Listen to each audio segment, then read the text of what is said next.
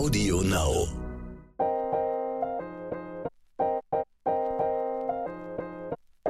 Neon Unnützes Wissen. Der Podcast, den man nie mehr vergisst. Hallo Lars. Hallo Ivy da drüben am anderen Ende der Leitung. Hast du eigentlich, das wollte ich dich jetzt als allererstes fragen, die Podcast-UFO-Folge gehört, in der gesungen wird? Tatsächlich habe ich das gehört, ja, Big äh, Props auf jeden Richtig Fall. Richtig geil. Diese Produktion, echt ganz geil. Aber also ich, ich bin ja immer, wenn in meine Timeline dann so zwei, drei Empfehlungen zugespielt, eingespielt werden, die normalerweise nicht kommen, dann werde ich dann schon hellhörig und höre dann doch mal rein. Aber warum hast du nicht mitgesungen? Ihr seid doch so gut befreundet, Mensch. Ich habe echt drauf gewartet. Offensichtlich sind wir keine Freunde mehr, das Mhm. bestätige ich hiermit offiziell. Okay. Hey, wie geht's dir denn gut? Bist du gut in den Start, äh, in Ich- den Start getadelt? Ich bin, ich bin sehr gut in den Stark getadelt. Ähm, ich habe heute schon eine Aufnahme hinter mir, äh, die ich betreut habe für einen anderen Podcast. Und ich finde es eigentlich ganz geil, dass wir jetzt wieder so wöchentlich sprechen. Vorher haben wir ja so immer so ein bisschen vorproduziert. Das habt ihr mit Sicherheit auch irgendwie so. Wir waren jetzt nicht so am, am Zahn der Zeit vorher. Und jetzt äh, sprechen wir auch über Aktuelles. Finde ich gut, weil dann sehen wir uns jede Woche. Das finde ich mega. Also wir sehen uns nicht, weil ich sehe wieder nur dein Kinn ganz klein in so einem Teams-Call-Fenster, aber ist schon okay. du kannst mich verschieben auch. Kann ich? Du kannst meine Ansicht verschieben. Da habe ich nichts mit zu tun, dass du die falsche Auswahl machst. Warte mal. Siehst du? Nein, da geht gar nichts. Na gut, schade. Lügen Naja, das du. sind auf jeden Fall eure 2.0 Online-Hasen Ivy und Lars beim Unnützes Wissen Podcast. ähm, schön, dass ihr mit am Start seid. Heute verrate ich euch nicht, um was es geht. Ich kann äh, sagen, heute sitze ich in meinem Schlafzimmer. Mhm. Ein Ort, an dem ganz viele Geheimnisse passieren. Mhm. Ich darf einfach nur nicht in unser Büro, weil wir jetzt so einen coolen Coworking Space haben und der Mann einen, einen wichtigen Termin hat. Da werden ganz, ganz heiße Dinge gedealt. Ja, wir sind offensichtlich dann beide so ein bisschen angespannt. Du, weil nebenan noch gecoworkt wird. Ich erwarte die ganze Zeit noch jemanden von eBay Kleinanzeigen, der einen alten Staubsauger abholt, den ich verschenke. Das ist okay. Äh, aber das sind doch die bes besten Voraussetzungen. Ivy, das war eine Anspielung von mir natürlich, dass ich nicht verrate, um was es geht, Ach weil so, es okay, ein Geheimnis okay, ich ist. Und weil wir natürlich heute genau über Ja. Geheimnisse sprechen werden und ähm, wir haben sicherlich wieder tolle Fakten für euch rausgesucht und werden die euch präsentieren und unseren Senf dazu geben. Ich freue mich richtig doll drauf. Wollen wir anfangen? Ja, aber ich muss vorher noch, äh, Lars, eine Nachricht äh, vorlesen. Wir haben eine sehr, sehr, also ich habe eine sehr, sehr ausführliche Nachricht auf Instagram bekommen von dem lieben Marian. Grüße. Und zwar, ich lese vor.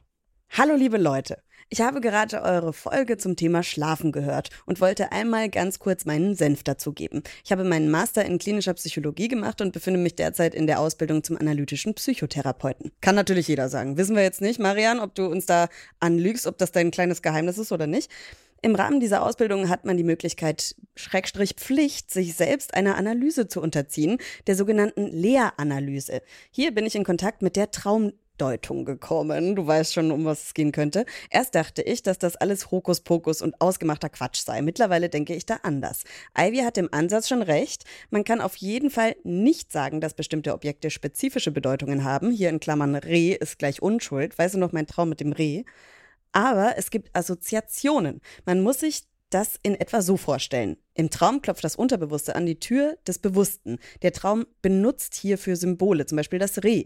Diese Symbole sind jedoch nicht universell einsetzbar. Es kommt darauf an, was der die Träumende selbst damit verbindet, welche Gefühle ausgelöst werden, welche Stimmung im Traum vorherrscht und womit man die Symbole in Verbindung bringt. Manchmal lohnt sich dabei die freie Assoziation, also darauf zu achten, was einem als erstes in den Sinn kommt. So könnte Ivy sich zum Beispiel fragen, wofür die Arbeitskollegin stehen könnte oder welche Gefühle sie mit dieser Kollegin verbindet. Welche Ideen hat sie zum Bahnhof oder den Graffitis? Welche Stimmung oder welches Gefühl hat den Traum begleitet? Und was, in Klammern zur Hölle, könnte das Reh symbolisieren, welches sie verliebt ansieht? Ich denke dabei, dass das Huckepacknehmen auch etwas zu bedeuten haben könnte. Besonders Details, die nicht vergessen verdrängt werden, sind im Unbewussten präsent. Kann man natürlich auch bei aktuellen Träumen ausprobieren, die hängen bleiben. Natürlich kann eine solche Deutung nicht über eine E-Mail und nicht ohne therapeutische Beziehung erfolgen, vor allem nicht durch einen Anfänger wie mich. Trotzdem war es mir ein Anliegen, nochmal darauf hinzuweisen, dass die Traumdeutung immer noch aktuell ist, sie allerdings nicht so funktioniert, wie man sich vorstellt. Wichtig ist nämlich, dass sie nur sehr individuell funktioniert. Und auch wenn die eigenen Interpretationen manchmal etwas weit hergeholt oder ins Grüne geraten wirken, bringen sie einen manchmal doch auf eine bestimmte Fährte. Ich hoffe, es war ein einigermaßen verständlicher Text. Die Ausführungen beziehen sich zum großen Teil auf meine eigenen Erfahrungen mit der Deutung meiner Träume. Liebe Grüße von eurem Hörer Marian. Vielen Dank, Marian. Das ist auf jeden Fall ganz spannend, da nochmal einen kleinen Einblick zu bekommen. Ihr könnt uns natürlich jederzeit aufklären, wenn wir mal irgendwie Stuss verbreiten oder irgendeine Gedanke nochmal irgendwie aufgegriffen werden kann von euch. Ja, finde ich spannend und im Endeffekt ist es, geht es ja um Inter bei Interpretationen nie um die Wahrheit. Ne? Also wenn wir uns an Gedichtinterpretationen oh, erinnern von früher in der Schule, genau, dann und sagt trotzdem, man, hä, nee, das stimmt doch gar nicht, das ist doch nicht die Wahrheit. Ja, darum geht's auch nicht. Man will sich ja einfach, man will einfach nur interpretieren. Das heißt ja auch immer äh, aus der Sicht des Interpreta Interpreten.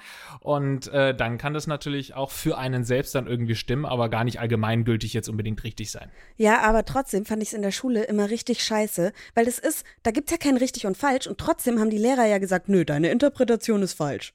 Warum? Ja. Ich war doch ein richtiger das, Interpretant, ja. so wie du es sagst.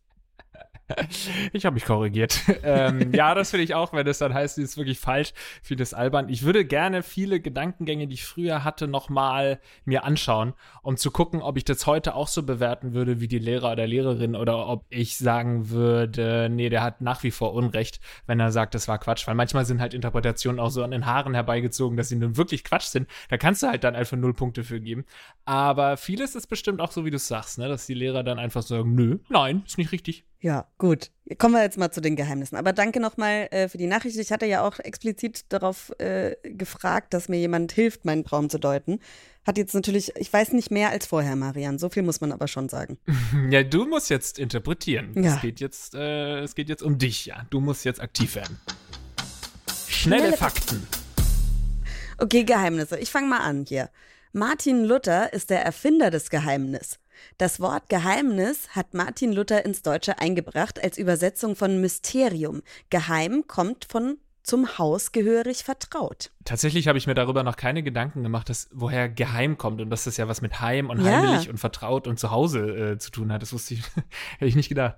Danke an Martin Luther. Sauber! Das rund 100 Seiten umfassende Voynich-Manuskript, nach Wilfried Michael Voynich benannt, der das Manuskript im Jahr 1912 kaufte, gilt als eines der größten Rätsel dieser Welt. Sprache und Schrift des Schriftstückes konnten bislang von keinem Kryptologen, Historiker bzw. Experten entschlüsselt werden.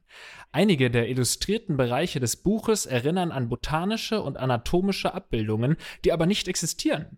Laut Wissenschaftlern ist das Manuskript zwischen 1404 und 1438 entstanden.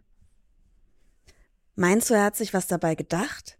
Oder er hat einfach nur, wie wenn man halt so während einem Telefonat oder in der Schule einfach irgendwelche komischen Sachen malt? Kann es nicht auch einfach sowas sein? Ich fände der Hammer. Ich fände es, das wäre richtig geil, wenn einfach Jahrhunderte später die Leute dran sitzen und versuchen, das zu interpretieren.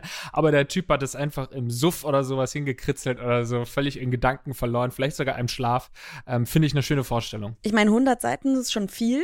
Da muss er sich vielleicht sogar dabei gedacht haben, dass jemand später auf die Idee kommen könnte, das interpretieren zu wollen. Vielleicht hat er aber ja auch das Zeitreisen erfunden in diesen 100 Seiten. Wir wissen es einfach nicht. Ich finde es richtig geil zu wissen, dass es da draußen noch Geheimnisse gibt, weil ich glaube, dass du als Kind aufwächst und die ganze Zeit denkst, oh, ich will das neue Geheimnis und ich will so Indiana Jones mäßig irgendwie äh, noch einen Schatz finden und so. Und irgendwann lernst du dann in einem, ab einem gewissen Alter, naja, die meisten Geheimnisse sind halt schon gelüftet. Ne? Es gibt da nicht mehr so viele Schätze draußen. Das, Welt, das Leben ist einfach kein Abenteuer.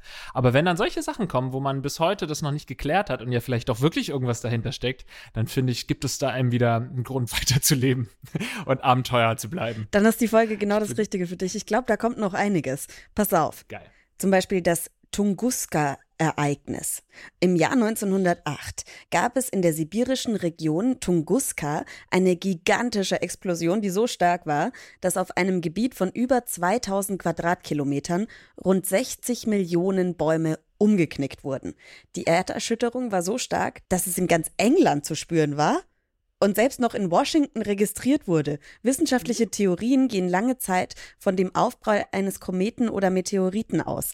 Neuere Hypothesen glauben an eine vulkanische Eruption als mögliche Ursache. Geil, aber auch, äh, ich finde es ein bisschen gruselig, dass man da noch nicht in der Lage war, das rauszufinden, was das ist, weil wenn da irgendwo, jetzt noch nicht allzu lange her, wenn da irgendwo ein, ein Meteorit oder sowas gelandet ist, ein Komet, muss man ja man irgendwas finden. finden müssen, oder nicht? Ja. ja. Oder irgendwelche Spuren oder irgendwelche Löcher oder sowas. Und wenn es ein Vulkanausbruch ist, wird man doch irgendeinen scheiß Lava oder sowas Rest finden, oder nicht? Äh, ja, und wie du sagst, das ist ja auch noch nicht, also klar über 100 Jahre, aber trotzdem über 100 Jahre, da gab es ja auch schon Geologen. Und dann wollen die mir erzählen, was vor 65 Millionen Richtig. Jahren mit den Dinos passiert ist oder was, wenn also, die nicht mal 100 Jahre zurückblicken können. Oder, Lars, es waren Aliens.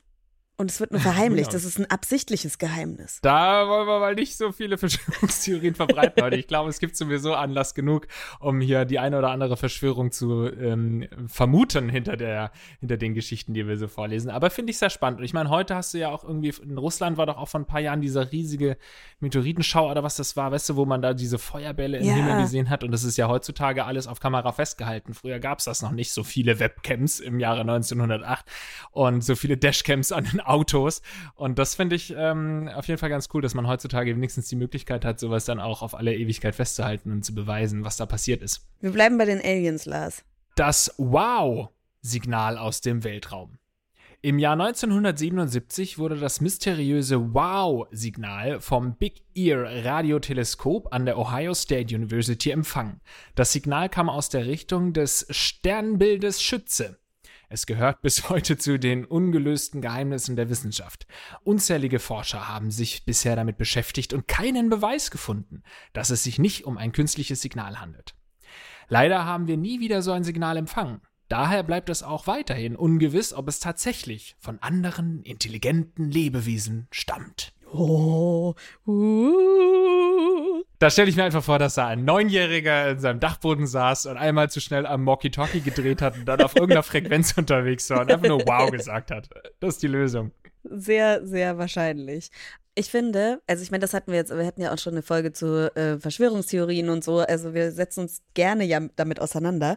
Und ich finde es halt so spannend, wie du sagst, dass es halt einfach noch Dinge gibt, die die Wissenschaft noch nicht erklären kann. Das heißt nicht, dass es für immer so bleiben wird, dass die Wissenschaft für immer auf dem Stand bleibt und dass es für immer irgendwie, ich meine, so hat, so funktioniert irgendwo ja auch Religion. Ähm, und das finde ich sehr spannend. Da passen natürlich auch die Nazca-Linien. Die Nazca-Linien, sind riesige Scharbilder in der Wüste bei Nazca und Palpa in Peru. Die ältesten Figuren davon sind bereits etwa zwischen 800 vor Christus bis 200 vor Christus entstanden. Aber nur aus einer gewissen Höhe kann man die vollständigen Figuren überhaupt erkennen. Und Wissenschaftler haben noch nicht herausgefunden, wie die Paracas diese Zeichnungen, also die Paracas, die Volksgruppe, die da in dieser Region lebte, diese Zeichnungen dessen Umrisse man wirklich nur aus der Luft erkennen kann, in der Zeit von 800 vor Christus und 600 nach Christus vom Boden aus anfertigen konnten. Also es sind halt, die hatten einfach ein krasses räumliches Vorstellungsvermögen. Ivy, ich habe ein neues Lieblingsthema, eine neue Lieblingsfolge. Ich dachte ja immer, Hunde und Dinos und sowas ist geil, aber dieses Geheimnisse-Ding, das macht mich ganz kirre. Das finde ich richtig spannend. Ich will das hier nie wieder aufhören, solche Geschichten vorzulesen. Bitte lass uns das für immer weitermachen, Ivy. okay. Ja, geil, aber sowas ist doch Hammer, ey. Vor allem sowas fördert ja auch die Kreativität von Kindern, weil du hörst sowas, du liest sowas mal. Jeder hat schon mal von so Corn Science und sowas gehört aus Filmen. Ähm, irgendwelche in, in, den Maisfeldern, irgendwelche Figuren die natürlich ein besoffener Depp aus dem Dorf nebenan gemacht hat. Aber natürlich gibt es dann auch so unerklärliche Formationen und Gebilde und so weiter. Und äh, das regt dann wiederum an, darüber nachzudenken, woher das kommen mag. Und so sind dann tolle Geschichten. Ich glaube, dass das ganz viel Kreativität Kreativität fördern kann. Voll. Das kann natürlich auch äh, dumm Blödelei fördern, indem man dann wirklich in so Verschwörungsrichtungen geht, aber äh, für den gut, eine gute Auswirkung ist auf jeden Fall die Kreativitätsförderung. Würdest du dir zutrauen, so sagen wir mal, es, man muss es ja gar nicht mal so wie die Nazca-Linien so groß denken, aber würdest du dir zutrauen, ähm, sagen wir mal, auf der Größe eines Fußballfeldes eine, ein Hund, Milo, zu zeichnen? Dass das von oben ein erkennbarer Hund wäre. Würdest du dir das zutrauen? Ich würde mir das nicht mal auf dem DIN A4-Block zutrauen. okay, das ist eine ehrlich. andere Sache. Wirklich nicht. Ein Quadrat, also selbst wenn du jetzt äh, Spaß beiseite nur ein Quadrat oder sowas zeichnen müsstest, auf so einer großen Fläche, wo du dann eigentlich auch schon wieder so räumliches Denkvermögen Vermögen brauchst, damit es einigermaßen parallel ist und so weiter und gerade ist, das würde ich auch schon auf keinen Fall hinkriegen. Hast du keine so, so künstlerische Begabung? Ist bei dir nicht da? Hätte ich jetzt gedacht. Nee, also keine bildende Kunst, 0,0. Ich kann nicht zeichnen. Krass. Nee. Du? Also, es, ist ja, ähm, ja, tatsächlich habe ich sogar Kunstabi gemacht. Ich wollte ursprünglich auch Künstlerin werden, Lars, aber keine Uni hat mich angenommen. oh nein. Da ist der Interpretant auch nicht so meinen Interpretationen folgen können, glaube ich. Hm. Falls es dich beruhigt, es wurden schon schlechtere Leute von Kunsthochschulen abgelehnt. So Adolf Hitler Und zum Du Beispiel. bist, ein, du bist eine der nettesten, ja. Das Geheimnis der grünen Kinder von Woolpit. Okay, ich bin jetzt schon hooked. Bei den grünen Kindern von Woolpit handelt es sich entweder um ein Volksmärchen oder um ein historisches Ereignis, das über die Zeit hinweg sehr verstümmelt wiedergegeben worden ist. Die Legende der grünen Kinder von Woolpit handelt von zwei Kindern, ein Mädchen und ein Junge, mit grünlicher Hautfarbe, die im 12. Jahrhundert nahe Woolpit, einem Dorf in der englischen Grafschaft Suffolk, aufgefunden worden sein soll. Jahre später haben Experten versucht, eine natürliche Erklärung für die grünen Kinder zu finden. So könnten sie an einer Hautkrankheit gelitten haben und mit einem Tross ausländischer Söldner ins Land gelangt sein. Ich hatte tatsächlich mal eine Kollegin bei Neon, die hat am Tag zwei Kilo Karotten gegessen und deswegen hatte sie wirklich orangene Handflächen. Come on. Das ist doch, das ist doch ein, Mysterium, oder? Ja, gut. Kann, ja, ich glaub dir. Ich glaub dir. Ja, aber so, also die hat sich dann sogar eine Karotte tätowieren lassen, weil die liebt einfach Karotten. Ich finde Karotten auch geil, aber zwei Kilo, ich kann von nichts zwei Kilo essen. Nee, äh, ja, wenig Menschen können, glaube ich, zwei Kilo in ihren Magen packen. Aber gut, wenn sie zwischenzeitlich nochmal gekotzt hat. Ja. Ähm, Nicht auf ich einmal. Ja. Diese grünen Mädchen. Aber ich finde, das ist ja schon lustig, dass am Anfang steht, es könnte auch ein Märchen sein, aber wir erzählen Ja. jetzt trotzdem mal den Fakt weiter. Die Rätsel von Cicada 3301.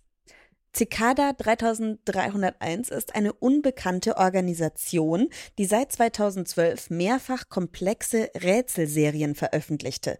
Der Name wird auch für die Rätselwettbewerbe selbst verwendet. Ihren Anfang nahm sie in einem Internetforum, wo sie angekündigt hat, hochintelligente Individuen zu suchen. Um die Rätsel von Cicada 3301 zu lösen, braucht man Wissen in den Bereichen Verschlüsselung, Steganographie, Okkultismus, Literatur, Runen und dem Verwenden des Darknets. Ja, Steganographie muss ich mal nachschauen. Die Steganographie, auch Steganographie, andere Schreibweise, einfach mit PH oder mit F, ist die Kunst oder Wissenschaft der verborgenen Speicherung oder Übermittlung von Informationen in einem Trägermedium. Man kann sie auch Steganographie nennen, ne? Habe ich gehört. Ja, Oder Steganographie. ja, oder Steganographie. Ja. Aber das finde ich auf jeden Fall sehr spannend, dass du, ähm, warte mal ganz kurz, jetzt muss ich kurz den Staubsauger abgeben. Okay, Lars gibt den Staubsauger ab und ich äh, gebe schon mal meine Gedanken dazu ab. Ich rätsel sehr gerne, bin aber dann so kompetitiv, dass wenn ich nicht weiterkomme, dann werde ich so richtig böse. Und ähm, deswegen, ich würde unglaublich gern mal so einen so einen Rätselraum, wie heißt denn das? Jetzt muss ich doch auf Lars warten. Das scheint Hallo? mir eine sehr, sehr witzige äh, Staubsauger-Kleinanzeigen-Übergabe gewesen zu sein. ja. Wir haben uns einen abgelacht. Äh, läufst du weiter? Ja. Wärst du denn Fan? Wie heißen denn diese Räume, wo man so eingeschlossen wird und dann Rätsel lösen Escape muss? Rooms. Escape Rooms. Hast du sowas schon mal gemacht? Ich habe nämlich mega Bock. Ich, Ja, ich habe das schon gemacht. Also ich habe das schon im Rahmen von zwei Sendungen äh, mit Kamera gemacht, aber so privat habe ich das jetzt noch nicht in Räumen gemacht. Ähm, vor der Kamera habe ich jede, beides Mal, beide Male ziemlich oder bin ich gescheitert, weil ähm, man ja auch aufgeregt ist mit Kameras und so. Dann bist du einfach nicht so klug, wie du normalerweise bist. Klar. Also das war relativ schwierig. Aber ich habe auch schon, äh, ich bin mittlerweile oder wir sind Fan geworden von diesen Brettspielen, die man sich, ähm, diese Exit Games, gibt es auch noch Mhm. andere Hersteller, die man sich kaufen kann. Und das kannst du nur einmal spielen, aber hast dann halt einen Abend lang Freude mit. Und äh, da habe ich, also das macht großen Spaß. ich habe das nur einmal gemacht mit meiner Familie an Weihnachten und ich bin fast ausgerastet, weil ich von Anfang an Mhm. die richtigen, also in der Retrospektive gesehen, hatte ich voll recht. Aber es war halt nur Diskussion und natürlich wurde nicht auf mich gehört und jeder wollte irgendwas sagen und es war nur Geschrei und wir haben es natürlich nicht geschafft. Es ist die absolute Hölle eigentlich für Beziehungen und für äh, Freundschaften und so weiter, weil du kannst dich eigentlich nur da streiten, weil du die ganze Zeit beim Lösen dieser Rätsel denkst, bin ich zu blöd? Und dann machst du es mit jemandem anderen und dann willst du dir beweisen, nee, ich bin nicht blöd, guck mal, du bist blöd. Und eigentlich ist es die ganze Zeit nur Stress, aber wenn du es dann zum Schluss geschafft hast, macht's Spaß. Wir wollten ja eigentlich mal so einen Kochkurs zusammen machen, so, ein, so ein Pärchenabend. Lass doch lieber so ein Escape-Game machen, dann, dann mögen wir uns vielleicht nicht mehr, aber es ist auf jeden Fall aufregender. Finde ich gut, ja. Danach hassen oder lieben wir uns. Das können wir dann endlich mal testen. Aber ich finde das cool, wenn du schon so, äh, also wenn du irgendwie sowas beherrschst wie, äh, was weiß ich, Steganographie, wie man es aussprechen kann. Ähm, wir haben im ganz kleinen Rahmen, habe ich sowas mal äh, gehabt in einer Sendung, da hat mein guter Kollege und Freund Marc äh, Oliver Liemann, der hat quasi einen Namen rausgefunden, weil das Morse-Alphabet angezeigt wurde. Also es wurde ein Name angezeigt in Morse und er hat sich das dann so zusammengesponnen, weil man kennt ja das Morse-Alphabet, da kennst du ja nur S, O, S, wegen SOS, das kennt man. Und dann kannte er noch Nokia oder so. Und das ist dieser Ton, keine Ahnung. Auf jeden Fall hat er sich das dann so zusammengesponnen und hat dann letztendlich den Namen, der gesucht war, rausgefunden anhand des Morse-Alphabets, ohne dass er das Alphabet kannte. Also das finde ich schon cool, wenn du dir so mit kleinen Hints irgendwie was zusammenbaust. Tatsächlich ähm, habe ich mal das Morse-Alphabet gelernt. Oh. Ja, weißt du, so, Kannst du, noch? vielleicht kennst du es ja auch, so in langjährigen Beziehungen, irgendwann ist die Luft raus und dann braucht man neue Herausforderungen. Und irgendwann haben wir angefangen, äh, das Morse-Alphabet zu lernen und versucht nur so zu kommunizieren. Wir haben in dieser Zeit wenig kommuniziert, das kann ich schon mal sagen, aber es hat funktioniert. Aber ich kann es nicht mehr, nee. Das hat funktioniert, aber ihr habt dann gesprochen und geklopft dabei oder ging es dann nur so um aus der Ferne irgendwie Nur eine geklopft. Sprachnachricht klopfen? Wir haben halt so, so, wir lagen zusammen im Bett. Ich habe doch gesagt, hier in meinem Schlafzimmer passieren Geheimnisse. Und, und habe so, so geklopft und dann musste der andere mit Klopfen antworten. Okay, Mhm. alles klar. Jeder hat seinen Fetisch, ey. No, äh, no, no harmo. No harm. Nee. Was sagst Egal. du da? okay, weiter.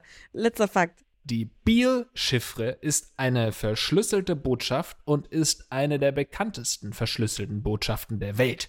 Sie beschreibt den Weg zu einem gewaltigen Goldschatz, welchen ein gewisser Thomas J. Beale in den Jahren 1819 21 versteckt haben soll.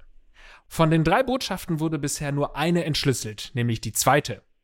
Sie konnte mittels der amerikanischen Unabhängigkeitserklärung entschlüsselt werden. Die erste und dritte Chiffre konnten bis heute nicht geknackt werden. Es sind tatsächlich nur Zahlen. Ich habe das nebenbei schon mal gegoogelt. Manchmal zweistellige, manchmal dreistellige, manchmal vierstellige Zahlen, immer mit einem Punkt getrennt. Ja, aber wie geil auch das hier wieder wäre, diese Vorstellung. Ne? Das ist einfach, wenn das jetzt der älteste Prank aller Zeiten wäre und du bist so ein kluger Kopf und du baust so ein Chiffre, das man echt nicht leicht lösen kann, kann und dann machst du drei davon und dann die ersten zwei kannst du lösen und die deuten darauf hin, dass irgendwo ein Schatz oder so versteckt ist und das dritte Ja. machst du absichtlich un, also äh, ohne Sinn. Ja. Da machst du irgendwelche Zahlen hin, dass das niemals gelöst werden kann. Das ist der geilste Prank aller Zeiten und Jahrhunderte, Jahrtausende später versuchen die Leute immer noch das aus. Die klügsten Köpfe versuchen das auszurechnen. Maschinen und so weiter werden erstellt und es klappt nicht, weil es einfach ein Prank war. Für mich eine schöne Vorstellung. Ja. Unnützes Wissen der Woche. Okay, das sind ja jetzt aber alles äh, Geheimnisse, die die Welt bewegen, wo wir einfach noch keine Lösung haben. Aber äh, über Geheimnisse an sich haben wir äh, mit unserer Expertin heute gesprochen. Und zwar habe ich mal wieder Diplompsychologin Nele Seert äh, gefragt. Die kennt ihr vielleicht noch aus der Sexfolge. Ähm, Unsere sie- Hauspsychologin. Unsere Hauspsychologin. Äh, Sie hat hier in Hamburg eine Praxis für Sexual- und Paartherapie und hat mittlerweile auch ein Buch geschrieben. Sie habe ich gefragt, sollte man sich in einer Beziehung alles erzählen? Was ist eigentlich der Deal mit Geheimnissen in der Beziehung? Meistens will ich die Dinge wissen, die mich direkt oder indirekt betreffen oder die eine Gefahr für mein Werte- und Sicherheitssystem innerhalb der Beziehung darstellt.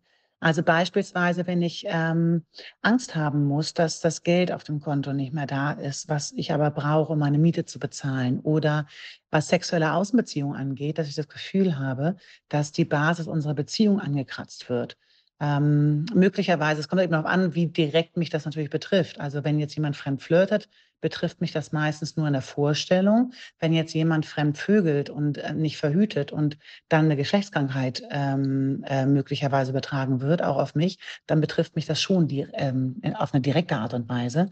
Also deshalb, je direkter mich das betrifft und je mehr das an mein Wertesystem und an mein Sicherheitssystem kratzt, desto elementarer ist es auch für mich, dass ich solche Dinge wissen möchte. Und da geht es eben darum, ähm, weiß der andere mein Wertesystem und respektiert er das eben auch? Oder können wir das gemeinsam so gestalten, dass man sagt, wir haben ein unterschiedliches Wertesystem, ein unterschiedliches Risikoverhalten, aber wir müssen die Beziehung so gestalten, dass wir uns beide damit wohlfühlen, wie, was für einen Umgang können wir da finden. Und da lohnt es sich natürlich darüber zu sprechen und nicht in die Vermeidung zu gehen und da nicht drüber zu sprechen, ähm, weil dann sonst sowas verheimlicht wird oder lieber nicht gesagt wird und dann tun sich Gräben auf und dann ähm, wird irgendwann die Vertrauensfrage gestellt, weil man sich nicht mehr so richtig ähm, fallen lassen kann in der Beziehung.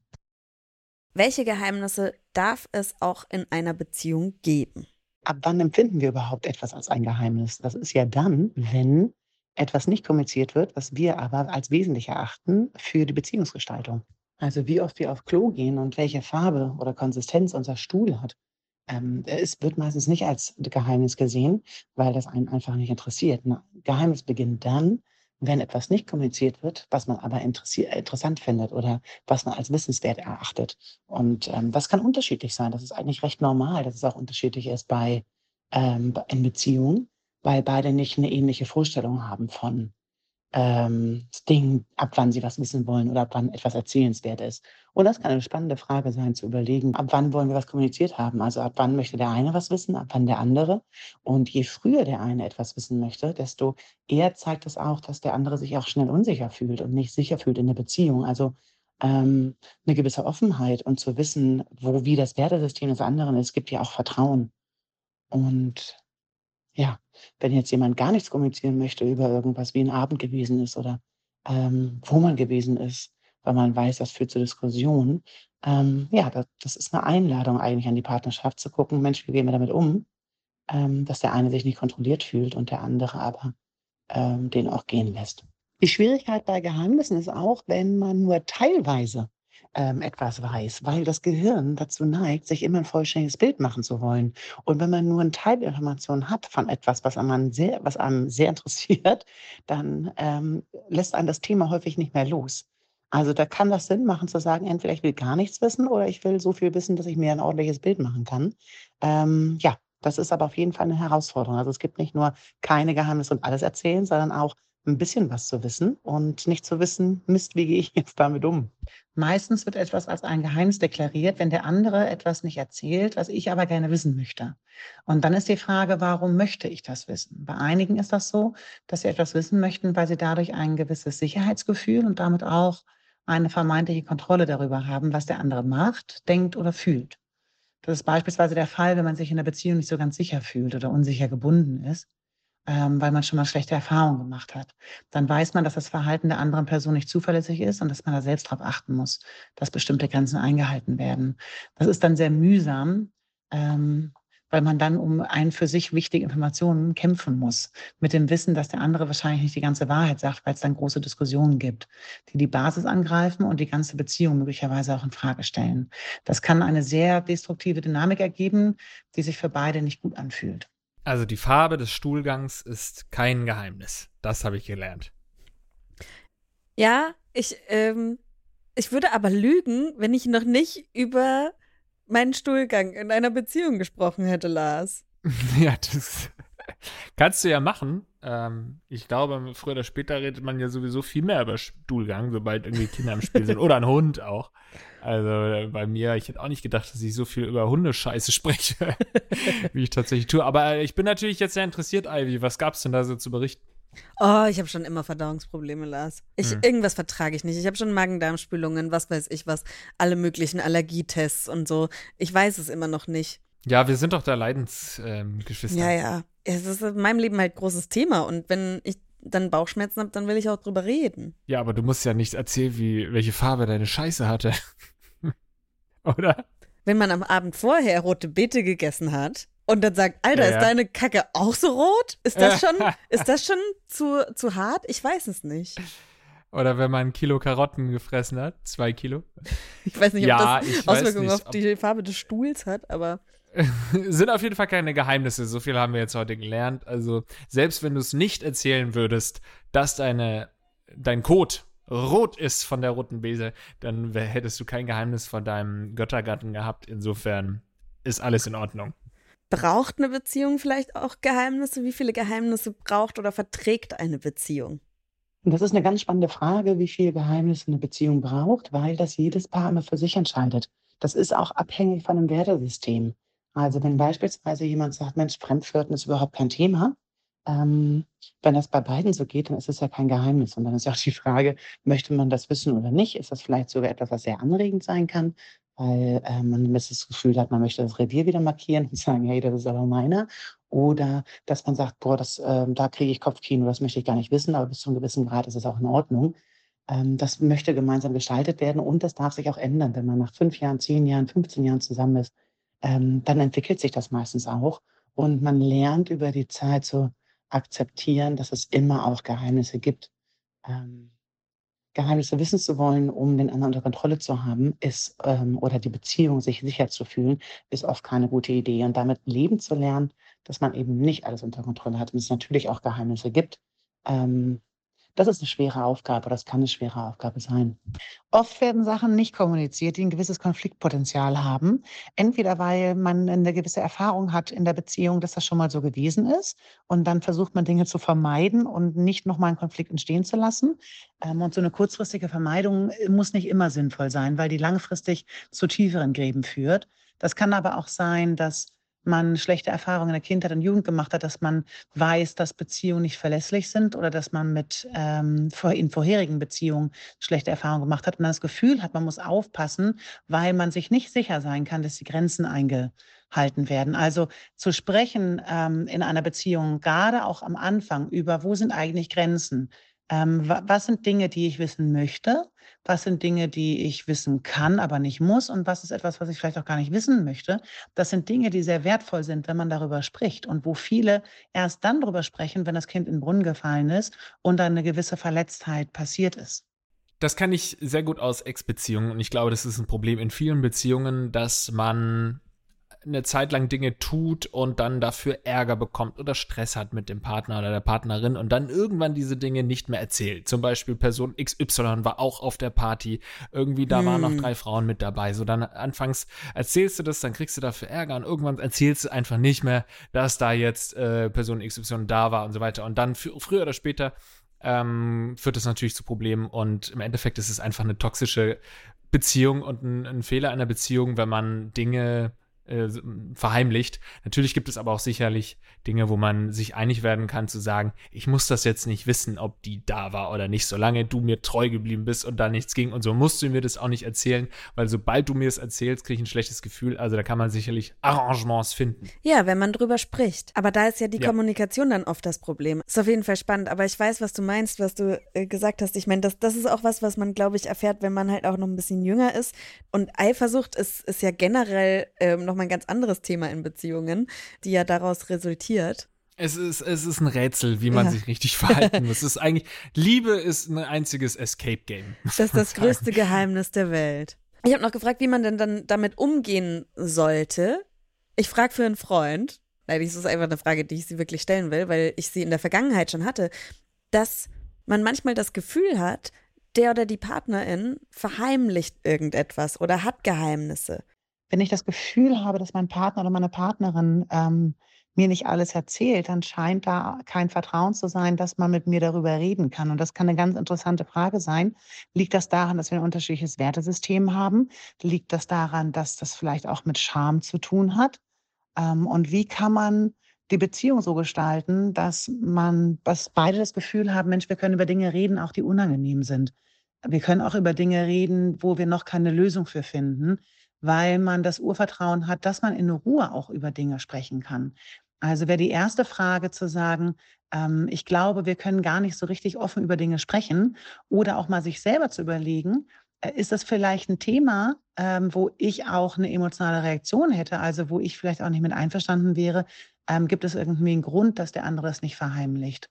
Wenn wir beispielsweise dabei sind, dass jemand spielsüchtig ist und das gemeinsame Geld ähm, auf ähm, Risiko setzt, dann können da ja unterschiedliche Vorstellungen von Sicherheit sein. Und da geht es dann darum, man kann ja den, den Partner gar nicht oder die Partnerin nicht verändern.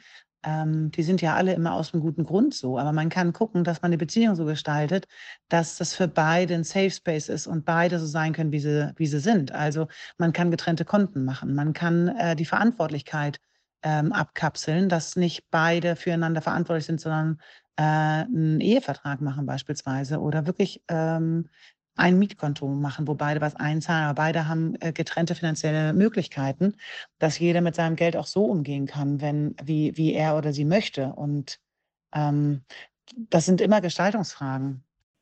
Super spannendes Thema. Also Geheimnisse in Bezug in alle Richtungen. Das ist richtig krass. Äh, folgt Nele auf Instagram psychologin.nele. Da lässt sie ihre Gedanken auch immer wieder raus und hält euch auf dem Laufenden, was sie so treibt. Sie schreibt auch eine Kolumne für die Zeit, glaube ich. Hat auf jeden Fall gute Gedanken, die Frau. Vielen, vielen Dank, dass du wieder dabei warst. Ich höre sie auch immer sehr gerne ähm, erzählen über unsere Themen und Geheimnisse ist natürlich auch wahnsinnig spannend. Insofern vielen, vielen Dank, Nele, für deine Antworten. Apropos Antworten und Fragen, Ivy, sollten wir beide uns jetzt nicht eine Runde betteln? Was sagst du? Machen wir. Unnützes Quissen. Wir betteln uns und es geht auch um etwas. Wir wissen nur nicht um was. Und äh, es ist eine super Ausgangssituation für Folge Nummer 8 sind wir schon. Es steht nämlich gleich. Also du hast genauso viele Punkte wie ich. Frag mich jetzt nicht, wie viele, weil das weiß ich nicht. Ich weiß nur, dass wir gleich auf sind. Das reicht ja auch zu wissen. Und äh, das heißt, heute kann es einen geben oder eine geben, die nach vorne prischt. Oder wir sind der gleichen Meinung. Wir werden es jetzt gleich erfahren und hören uns die Frage mal an. Hallo Ivy, hallo Lars. Mal sehen, wer am Ende der Staffel als Sieger hervorgehen wird. Eins kann ich aber schon mal sagen, dem Verlierer ähm, droht eine geschmackliche Strafe. Also darauf könnt ihr euch schon mal freuen. Nun aber zur Frage. Welche geheimnisvolle Eigenschaft besitzt die 1600 Jahre alte Eisensäule von Kutub in Delhi? A. Sie ist dauerhaft statisch geladen. B. Sie rostet nicht. Oder C. Sie schmeckt nach Gewürzen. Okay, ich habe eine Antwort, die ich sagen möchte. Oh, ich finde es richtig schwierig. Ähm, drei, zwei, eins. B. A. Oh. Ich sag, die rostet nicht, weil das ist schon ein krasses Ding.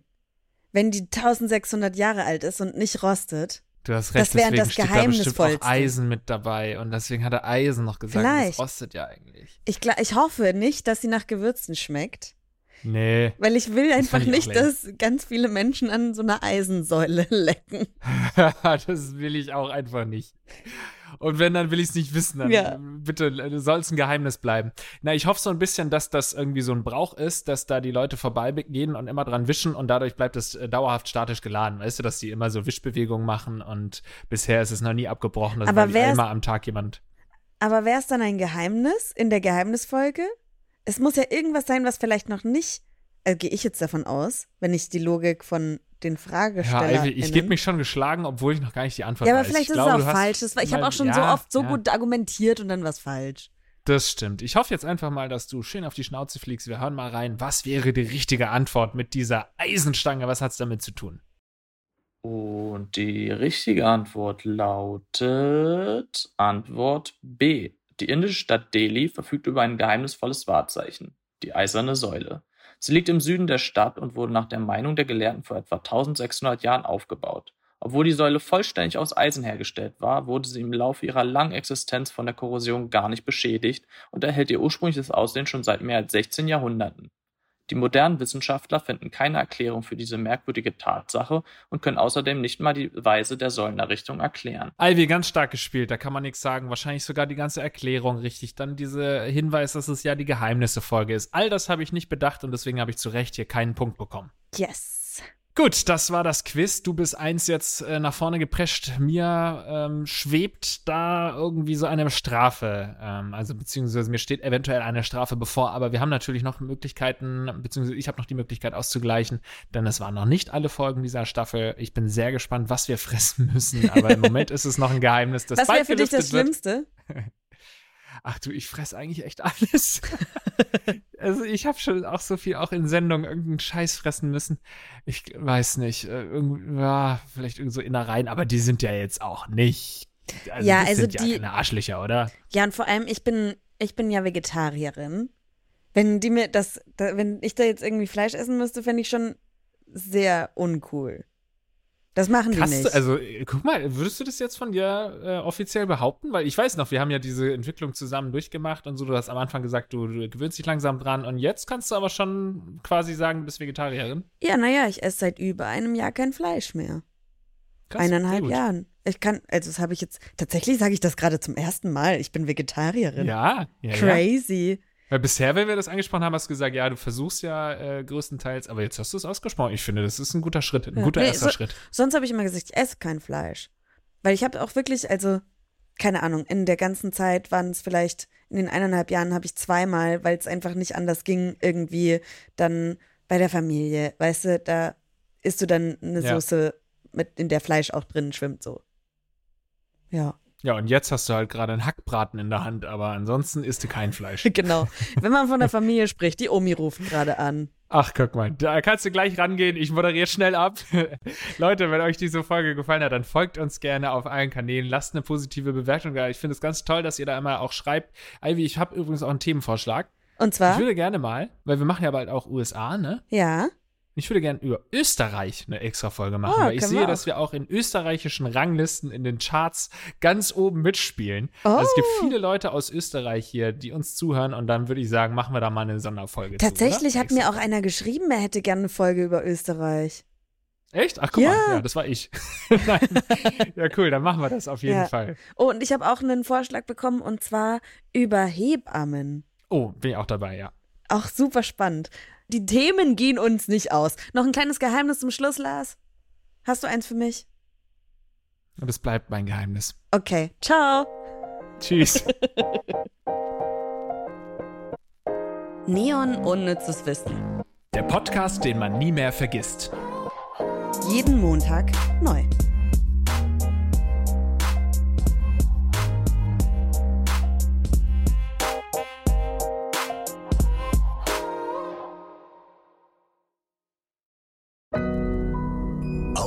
Now.